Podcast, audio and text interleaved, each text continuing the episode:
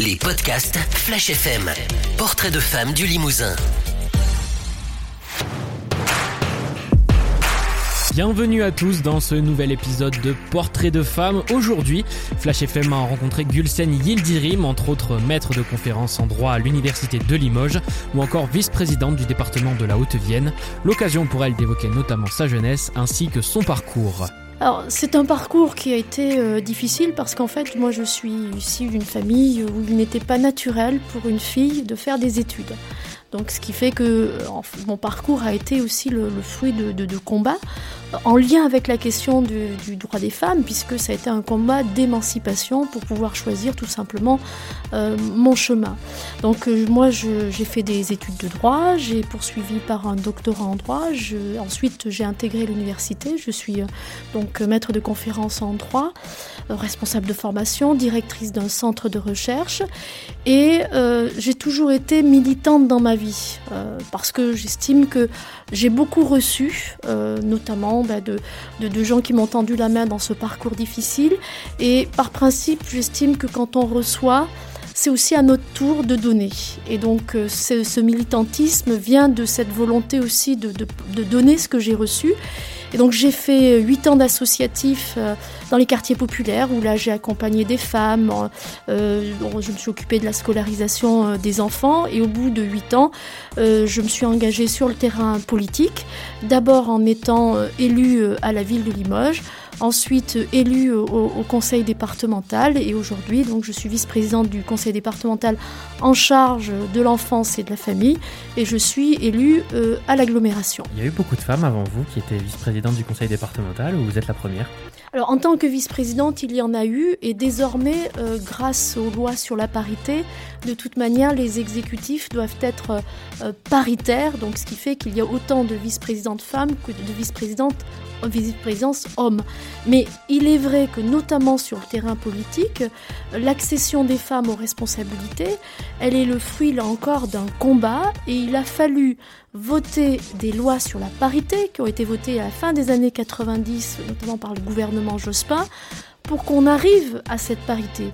Alors c'est vrai qu'on peut regretter que euh, cette parité puisse être euh, possible par l'intermédiaire d'une loi, mais je suis convaincue que s'il n'y avait pas eu ces lois euh, sur la parité dont j'ai bénéficié, ben, le nombre de femmes en politique qui ont des responsabilités ne serait pas aussi élevé aujourd'hui donc sans ces lois.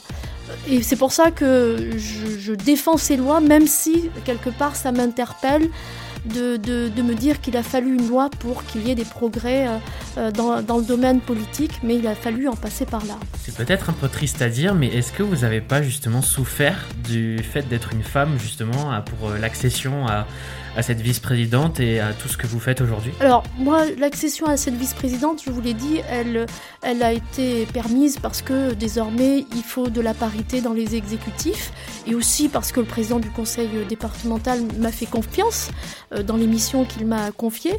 Mais il est certain euh, que euh, ces lois sur la parité ont permis à une génération de femmes euh, de s'engager sur le terrain politique, d'abord par un mandat local et ensuite d'accéder éventuellement à des responsabilités euh, régionales ou nationales. Et donc elles ont eu un rôle euh, très positif dans la place des femmes en politique. Vous parliez d'un parcours un peu entre guillemets chaotique dans votre jeunesse. Est-ce que justement dans votre jeunesse vous avez vraiment beaucoup souffert du fait d'être une femme? C'est ce qu'on ressent quand vous en parlez. Est-ce que c'est vraiment quelque chose qui vous a beaucoup touché quand vous étiez plus jeune? Après, c'est mon histoire personnelle, je ne vais pas non plus rentrer euh, dans, les détails, mais il est certain que, euh, en fait, euh, moi, en tant que femme issue dans un milieu bah, qui, était ce qu'il était, hein, j'avais un destin quelque part qui était tout tracé. Une, une, femme, bah, bah, son destin, c'était de se marier, de s'occuper de ses enfants, et moi, il a fallu bousculer ce destin pour, pour dire non, j'ai envie euh, de faire des études parce que j'ai compris très vite que l'école pouvait être pour moi un facteur d'émancipation. Je voulais faire des études. Alors, inévitablement, ça a créé des tensions hein, avec ma famille, puisque mes choix n'étaient pas ceux euh, de, mes parents. Euh, il y a eu une rupture aussi. Euh, et, puis ensuite, bah, un combat qui a été mené euh, donc pour faire mes études, trouver ma place.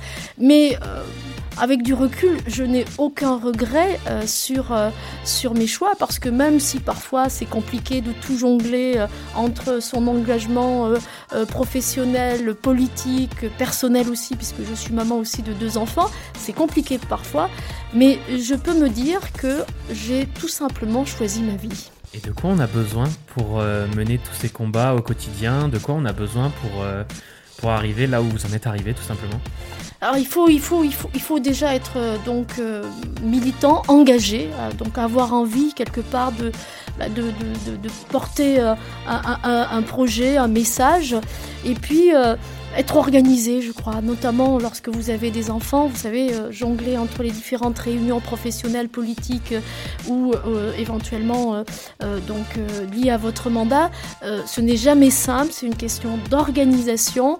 Et puis surtout parce que en, en tant que femme, on, on se pose aussi la question de savoir lorsqu'on a des enfants, euh, si on fait les bons choix, si on est suffisamment présent vis-à-vis de, de, nos enfants. Il y a cette petite musique de culpabilité qui est souvent là pour se dire est-ce que je suis vraiment euh, euh, une maman à l'écoute et, proche? Et donc ça suppose aussi de beaucoup dialoguer avec, avec ses enfants pour leur comprendre, faire comprendre que voilà, donc c'est un, c'est, un, un choix, mais qu'on est toujours là et autres. Et, et c'est, je dois dire que avec du recul, je me dis parfois mais comment tu as fait Maintenant ils sont un peu plus grand, comment tu as fait pour mener de front euh, tous ces combats est-ce que vous voyez des perspectives d'amélioration euh, en ce qui concerne la condition de la femme dans la société plus généralement? Est-ce que vous voyez des choses sur lesquelles euh, il faut que la société travaille pour que justement on ait une parité à 100% entre les hommes et les femmes? Là c'est la juriste qui parle. Je pense que sur le plan législatif, on a l'arsenal juridique pour garantir une égalité. Euh, ce n'est pas la peine de faire voter euh, une énième loi sur l'égalité ou autre. Je crois que le bloc, le bloc juridique, il est là. Maintenant, le travail qui doit être mené, c'est d'assurer l'effectivité de ces règles de droit sur le terrain et de parvenir à une égalité réelle. Parce que, on le sait bien, il reste encore des, des écarts de rémunération entre les hommes et les femmes. L'accession au poste de responsabilité est toujours aussi difficile pour les femmes que pour les hommes. Et donc, il y a vraiment un travail à faire. Et là, c'est pas une question de loi, c'est une question de moyens euh, pour permettre à ces lois, qui sont assez complètes, d'être appliquées effectivement. Et là, ben, ça suppose véritablement euh, une volonté politique aussi de, de donner les moyens pour faire en sorte que ces lois soient appliquées. Qu'est-ce que vous donneriez comme conseil à des jeunes filles ou des jeunes femmes qui, euh, je sais pas, veulent se lancer dans la politique ou, ou dans des longues études de droit comme vous l'avez fait? Quel conseil vous donneriez tout simplement à des jeunes aujourd'hui?